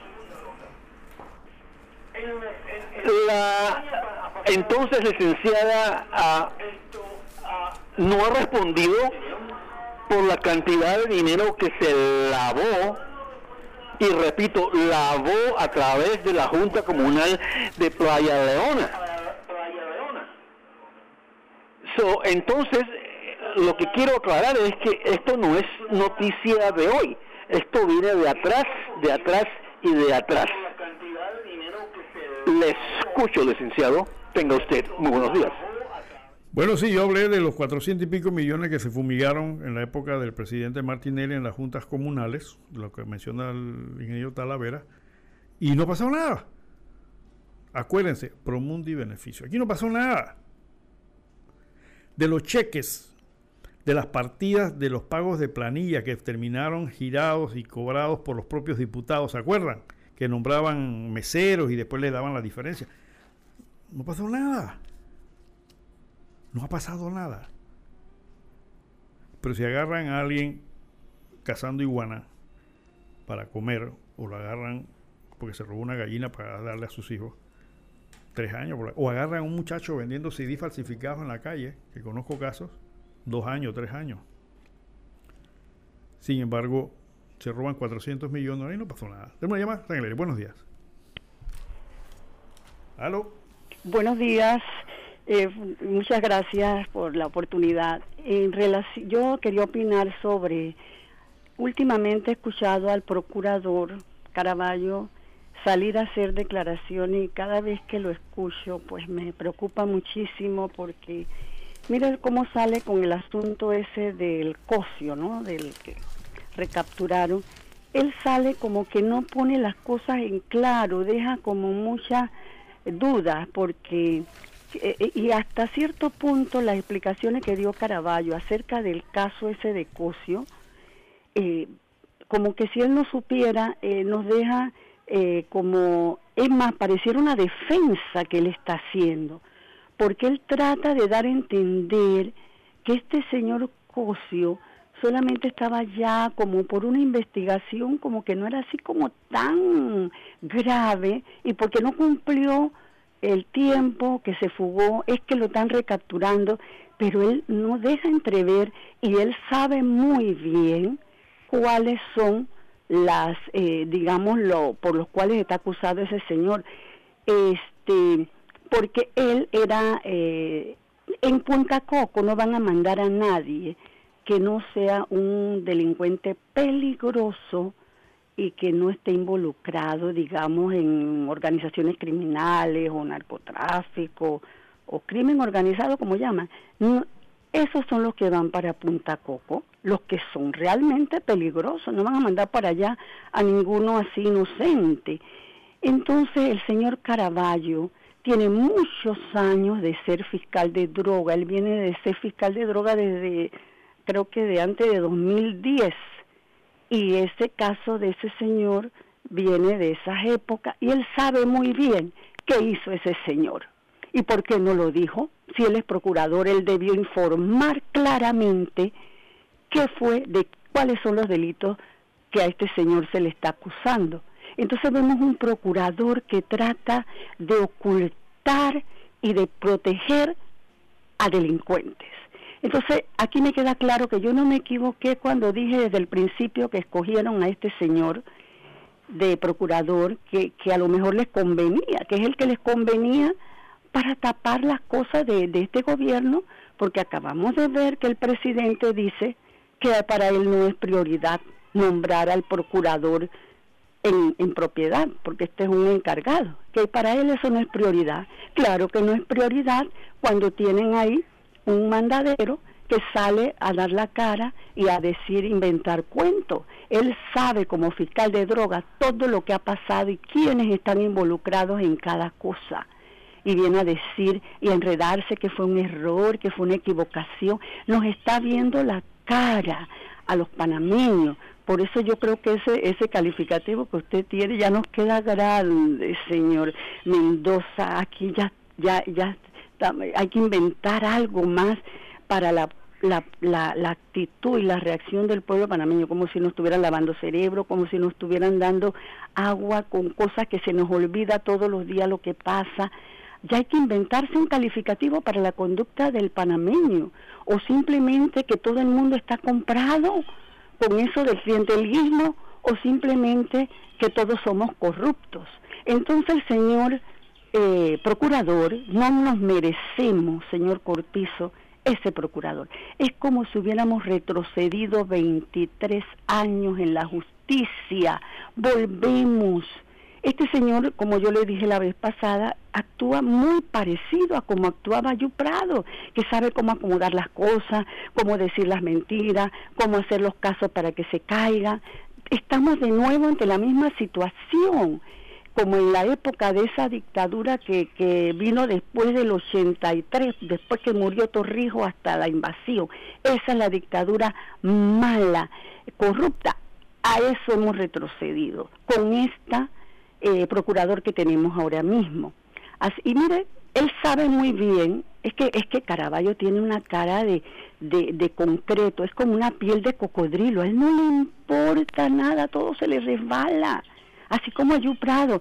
Mire, él sabe muy bien que nadie le creyó cuando el cuento que se inventaron de, de las vacunas esas clandestinas, cuando metieron preso que a uno que no era ni médico. ¿Quién se va a Eso, esos cuentos los inventaban en esa época, ¿se acuerda? Del caso de, de cuando Espadafora que llevaron a un alemán a decir semejantes, a eso volvió Caraballo. Entonces, como él sabe que nadie le creyó, ahora sale que van a imputar a dos más, porque él quiere lavarse la cara. Pero hay que ver a quiénes son que van a imputar, a lo mejor otros dos chivos expiatorios o va a imputar a la señora que todo el mundo sabe que está involucrada, pero en una, en una cuestión amañada para que después se caiga, para que después quede libre, si aquí ya no confiamos, no confiamos en nada. Y por último quiero decir que estoy observando que en todos estos casos de que se dan, que se están dando de, de crímenes, de, de inseguridad que hay, donde están matando, casi siempre eh, esto, o, los muertos o los otros son del PRD. ¿Qué pasa con ese partido PRD? Imagínense el caso este de ahora que, estaba explicando Carrasquilla, el, alcalde, y, se acuerda la, la otra señora que, le hicieron un sepelio ostentoso en Santana, que fue la asesora presidencial, que esa señora la, la, mataron por allá por víctima también de, del crimen organizado por, por el Corredor Sur, era del PRD. Entonces, ¿qué clase de partido es el PRD? ¿El partido de los narcotraficantes? ¿O qué es lo que está pasando que ahora se está dando más caso, más caso? Eh, ¿Por qué? Porque se sienten protegidos, tienen protegidos en la asamblea. Eh, eh, y, yo no estoy segura que todo eso que están diciendo, que están, que dice el presidente, que están capturando no sé cuántas toneladas de droga. Caraballo es especialista en eso, de que captura y captura y captura y después nadie vea lo y hasta están metiendo preso, pero después salen por la puerta de atrás. Hay que ver si es realmente droga, puede ser eh, otra cosa que tienen ahí envuelta, ¿verdad? Porque, y entre más droga capturan, es que más droga está pasando. Así que yo de verdad que me siento que aquí ya Pendejistán nos queda muy grande. Muchas gracias. ¿Cómo no? Gracias, mi estimado oyente. Bueno, esa preocupación es general es suya, es una preocupación por mucho tiempo. En cuanto a la actitud del, del, del, um, Liceo Caraballo, yo quiero aclarar unos puntos. O sea, ese, esa, ese sujeto que fue apresado y estaba sujeto a una medida, eh, eso hay que distinguir que no es el Ministerio Público que lo juzga, es, es el, órgano judicial, son los jueces. No fue el, el órgano judicial eh, perdón, no fue el Ministerio Público que lo soltó, lo soltó fue el, el, órgano judicial, los jueces. Así que ahí yo creo que hay que estar un poquito claro esto porque puede interpretarse que fue por culpa de la fiscalía que él estaba en la calle. Fue, fue por responsabilidad de la jueza que dice que calculó mal eh, la pena correspondiente. Ya es un problema del órgano judicial, no del Ministerio Público.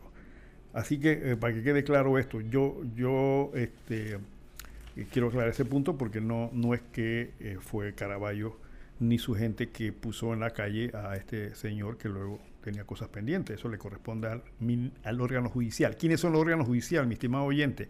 El órgano judicial de la Corte Suprema para abajo. Todo lo que son jueces es el órgano judicial. El Ministerio Público comienza con la cabeza, que es el procurador general, y de ahí vienen todos los fiscales para abajo. Hago esta observación con disculpa de aquellos que lo, lo saben, porque muchos oyentes de repente no entienden esto y se confunden. Los fiscales acusan, los fiscales investigan. Quien condena son los jueces. Entonces el fiscal tiene que llevarle al juez un caso donde él está acusando y debe llevar las pruebas para que entonces convencer al juez de que esa persona es culpable con las pruebas que tiene. Lo, contrario va a ser la defensa. La defensa va a aportar pruebas para decir este no fue el culpable. Y hablando de eso, resulta que casualmente se declararon la nulidad de, dos, de unos casos de alto perfil que había aquí donde tenían y metieron gente presa, que fue el caso del licenciado Ramsés Owens, del caso de eh, Betesh y otro más donde declararon nulo todo lo actuado ¿Y quién lo declaró nulo? Entonces ahí sí lo declaró nulo. Los jueces declararon nulo este asunto donde este, habían sido procesados eh, eh, Ramsés Owens, Gabriel Betech y Ramón Carretero Napolitano. Los casos de ellos fueron archivados y declarados nulos. ¿Por qué? Porque ahora sí el, el, Ministerio Público cometió unas deficiencias de forma que provocaron eso. Ahora, lo malo de todo esto es que estos señores que son profesionales, que son empresarios, estuvieron perseguidos por varios años y ahora resulta que, no, no se les pudo probar nada. Entonces, ¿quién paga eso? ¿Quién les repone a estas personas todo este tiempo que estuvieron encarcelados, perseguidos y demás, cuando ahora resulta que no pudieron probar nada? Estos fiscales nuestros también tienen que ponerse las pilas. ¿eh? porque no, son no es el único caso que se les caen. Si no obtienen con el caso, entonces ya digan que no tienen y pidan sobrecimiento, pues ya. No tengo, no, pero quieren hacer show y llevarlo, entonces viene un juez y dice, ¿sabes qué? Fallaste en esto.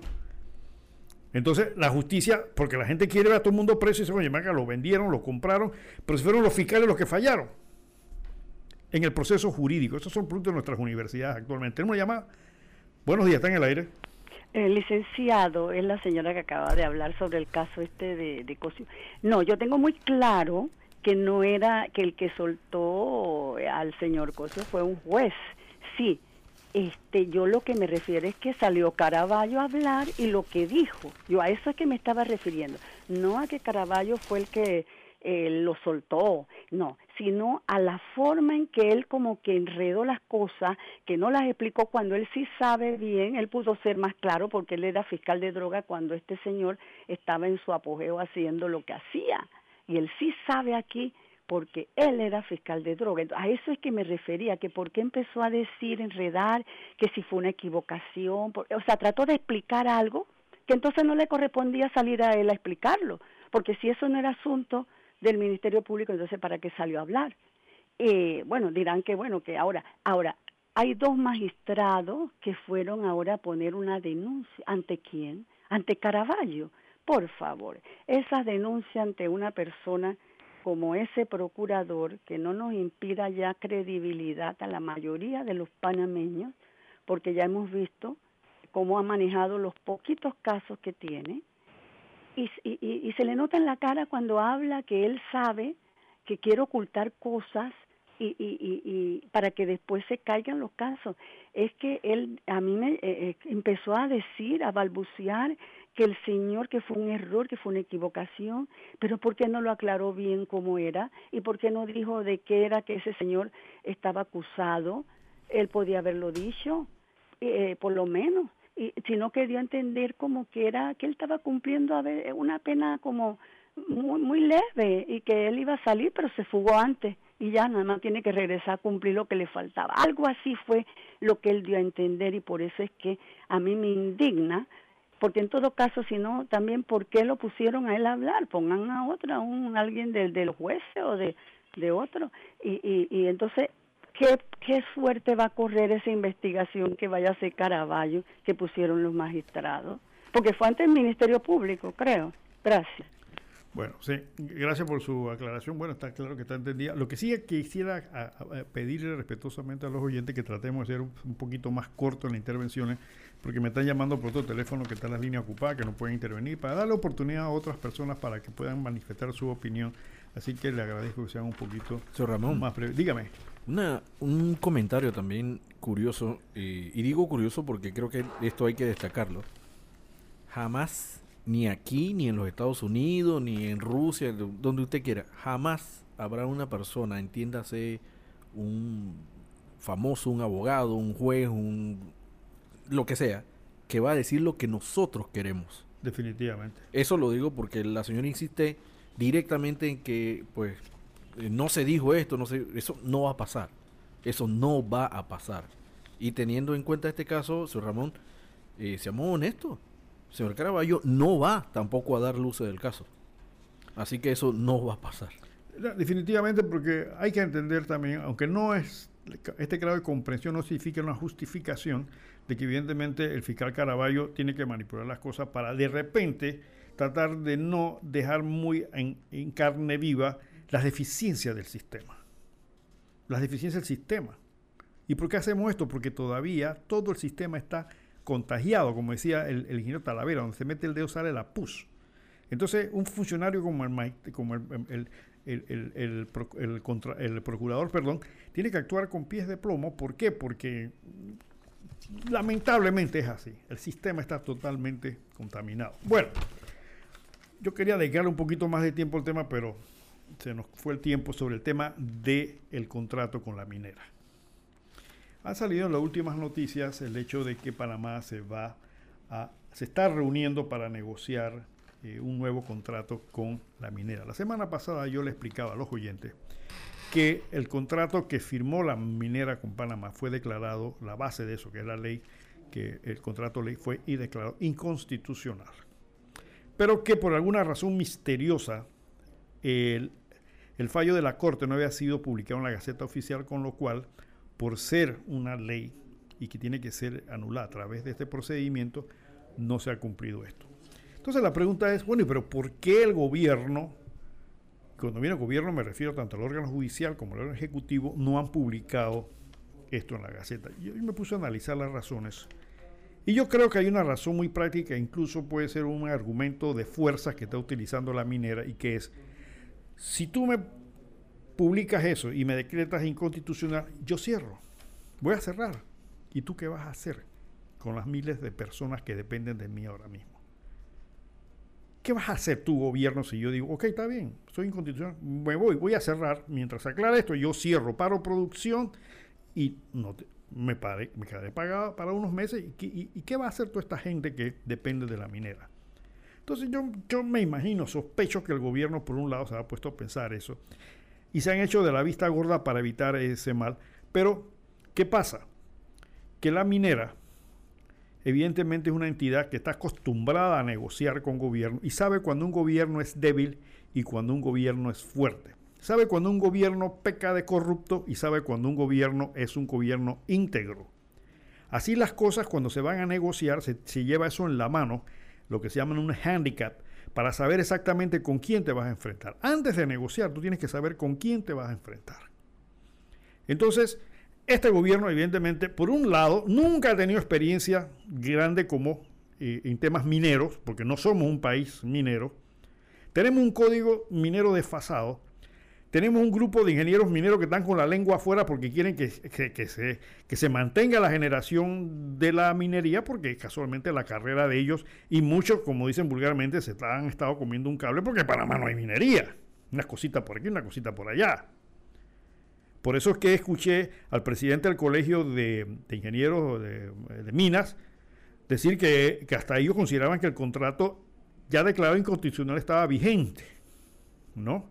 Pero las razones reales que yo creo por las cuales no se ha aplicado eso, porque ¿qué va a hacer el gobierno políticamente frente a un problema de miles de personas que se quedaron suspendidas sin trabajo? Entonces, como aquí la piel política es muy sensible, evidentemente vamos a dejarlo ahí más otras cositas que puedan haber pasado.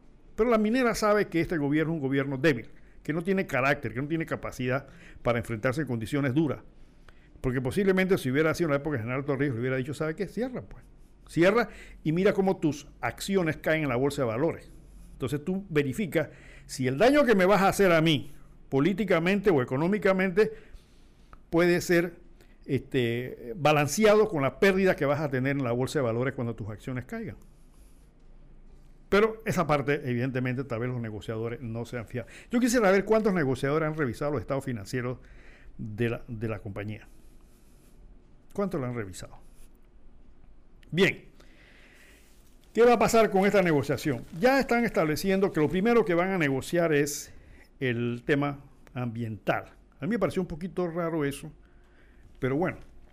Miren, Vamos a ver quién es el equipo negociador por parte de Panamá. Está el ministro de Comercio Ramón Martínez, está Doris Zapata, ministra de Trabajo, Milciades Concepción, ministro de Ambiente, Héctor Alexander de Finanzas, Daniel Esquivel, un ingeniero geólogo, Adolfo Humada, abogado de mucha trayectoria, Nil Castro también, Manuel Oreste Nieto, un escritor y diplomático, Ana Méndez, geóloga, Roberto Ábrego, mi querido amigo Roberto Ábrego, que está en todas partes, es director del canal, eh, está en la, comisión de, credenciales, creo, eh, sabe jugar bien. Una compañía que se llama Howan Lovells, que son los asesores legales, y Conex del G7, asesores económicos. Bien, De todos los representantes del parte gobierno, yo creo que ninguno, si le das un pico y una pala, saben cómo distinguir entre una roca eh, calcárea y una sedimentaria, pero en fin, ninguno sabe de minería. Hay que hacerlo, excepto tal vez la geóloga y los demás de esto sí. Pero la parte burocrática del gobierno no. Roberto abre menos.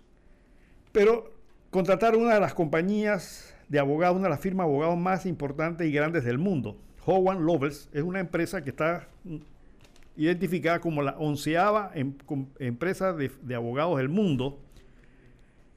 Tiene una enorme cantidad de abogados importantes que han sido sobre todo eh, magistrados, jueces en los Estados Unidos, han contratado figuras relevantes, eh, se venden muy bien y han atendido casos. Eh, revisé los casos que han atendido, casos muy importantes, pero no encontré ninguno de minas. O sea, Howard Lovells, por lo menos en su especialidad, no es minas, según dice su propia información. Son expertos en litigios bancarios, financieros, propiedad intelectual, este tipo de cosas, bochinches políticos, pero y son una de las mejores empresas de lobby en los Estados Unidos. Es decir, están allí metidos en el Congreso y demás para promover iniciativas, pero no encontré nada de minas. Eso no significa que son pero no encontré nada de minas. Sin embargo, veo lo que dice en el CONEX del G7. ¿Quién es el CONEX del G7? Esto sí es importante. El CONEX del G7 fue una iniciativa del G7, o sea, de los grupos económicos, los siete más poderosos económicos del mundo, y que ellos quisieron. Es una iniciativa para guiar a los países que no son ricos y que no tienen experiencia en minas para contratar este tipo de eh, negocios. Ese es el grupo que realmente pareciera ser significativo en todo este paquete de asesores.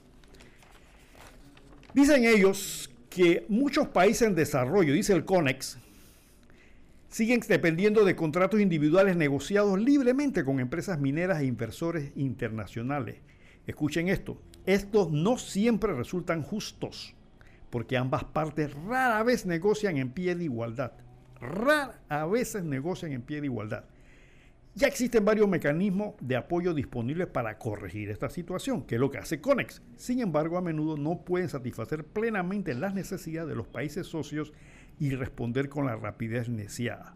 Además, la confianza necesaria en los proveedores de servicios por parte de los países en desarrollo es difícil de desarrollar. Entonces, Conex sí tiene, sí tiene gente especializada en este asunto e incluso tiene unas guías de negociación. Conex tiene y le explica a los países e incluso los entrena para hacer negociaciones. Yo no sé si este equipo negociador nuestro ha sido entrenado y adiestrado en esto. La contraparte, el equipo de la minera, son eh, abogados de mucho peso académico. Tienen a Angus Kennedy, que es el representante de la minera, Manuel Espurúa, que es el representante local, Alejandro Chambi, que es experto en asuntos ambientales, Agustina Varela, asuntos ambientales, Miguel Jaén, de Asuntos Comunitarios, tiene Astrid Ábrego, Cumplimiento, Carlos Salazar, Ingeniero de Minas. Y en la parte legal, tiene Arturo Hoyos, todo el mundo conoce al licenciado, el doctor Hoyos, Juan David Morgan, Inocencio Galindo, Aristides Anguizola, Aníbal Galindo y Eloy Alfaro. O sea, el equipo de abogados de la minera es un equipo de peso completo. Son abogados muy reconocidos, de un gran soporte académico y experiencia, contra un equipo donde aquí el único que le veo peso de tipo especializado en minería es el grupo de Conex. Pero yo no sé si Conex o el gobierno ya hizo contacto con ellos y fueron capacitados. Porque esa gente sí le está diciendo, nosotros te vamos a ayudar a, hacer, a cómo negociar. Pero pareciera que cuando tú vas a negociar, tú tienes que prepararte por lo menos un buen tiempo antes para enfrentarte a este asunto. No sé si ha pasado porque yo no he visto nada al respecto. Entonces, Conex establece cuatro eh, puntos para hacer un estudio de, de esta clase. Ellos dicen, primero, tienes que el establecimiento del marco legal y de políticas. Tienes que tener políticas y estrategias gubernamentales, el marco legislativo regulatorio y análisis de todo el sector. Este es un trabajo del gobierno. ¿Cuál es el marco legal? El marco legal de la Constitución y la ley minera. Ya la minera dijo que ellos se van a defender, escuchen esto, los derechos adquiridos, que yo no sé cuáles son, y van a, patalear lo que llaman la seguridad jurídica. Que la seguridad jurídica se respete en la ley. Entonces, hay que decirle a los señores negociadores que el marco legal es la Constitución, porque así lo establece la Ley 38-2000, que tiene que ver con la actitud de los funcionarios públicos, y enmarca que primero la Constitución. Y la Constitución es bien clara. Establece que ese cobre es de todos los panameños. Partiendo de ahí, no es, como dicen algunos asesores, de quien la explota. Es, ¿por qué? Porque lo dice la Constitución, carajo, ya, por eso, pues listo, ya, es la, ley suprema del país. Segundo, que al negociar esto las concesiones deben ser dadas buscando el mayor beneficio del país, buscando la justicia social, y que incluso podría interpretarse que estas deben ser empresas mixtas, es decir, como decía el doctor Salamín, una parte del gobierno y otra parte la empresa. No hay nada que lo impida. La constitución lo permite señores negociadores. No vengan con el cuento de que, de que eso no se puede. La constitución lo dice. Ustedes tienen que partir de la constitución. Lamentablemente, esa constitución que hizo Omar Torrijos le daba las herramientas para negociar cosas como esta.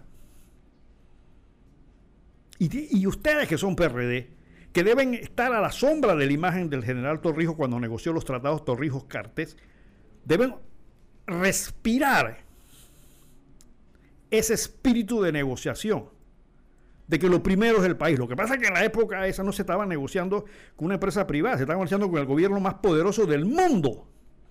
Y ahí no había coimas, ni había posibilidades de, de tiros por aquí, tiros por allá.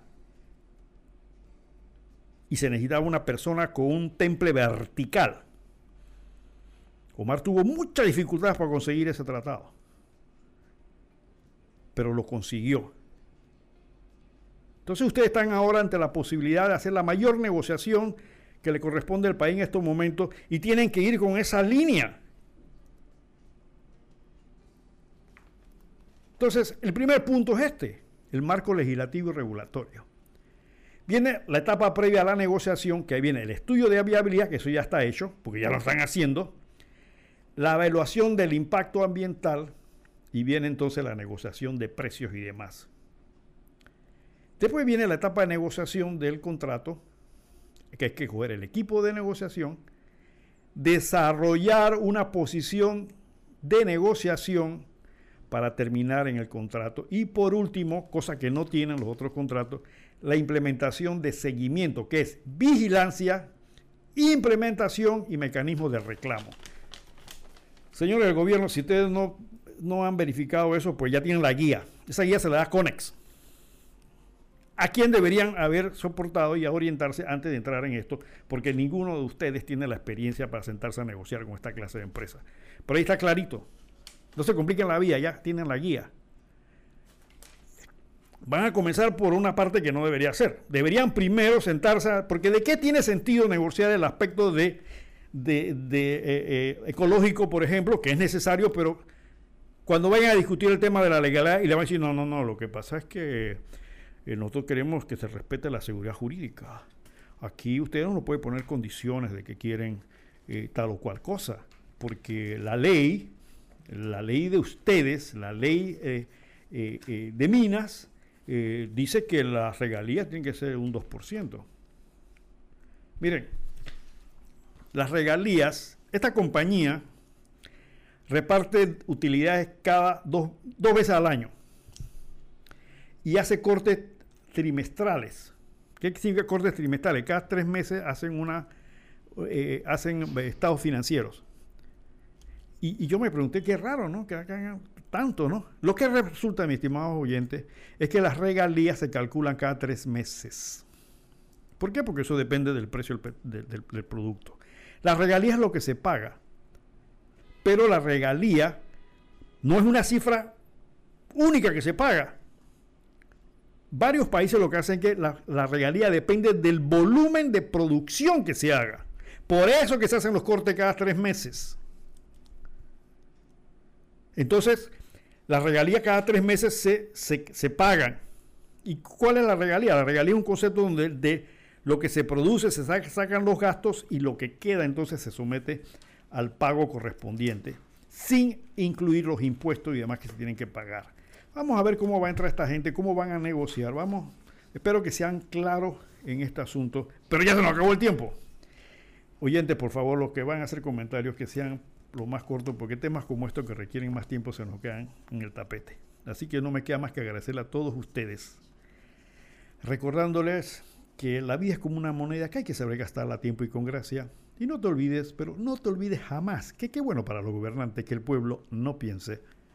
Y regala un libro, es el mejor regalo que puedes dar. Si el gran arquitecto del universo lo permite, estaremos con usted el próximo sábado. Quiero agradecer a Camilo en cabina y a todo el personal de Radio Ancón que nos apoya en estas transmisiones y a todos ustedes, mis estimados oyentes.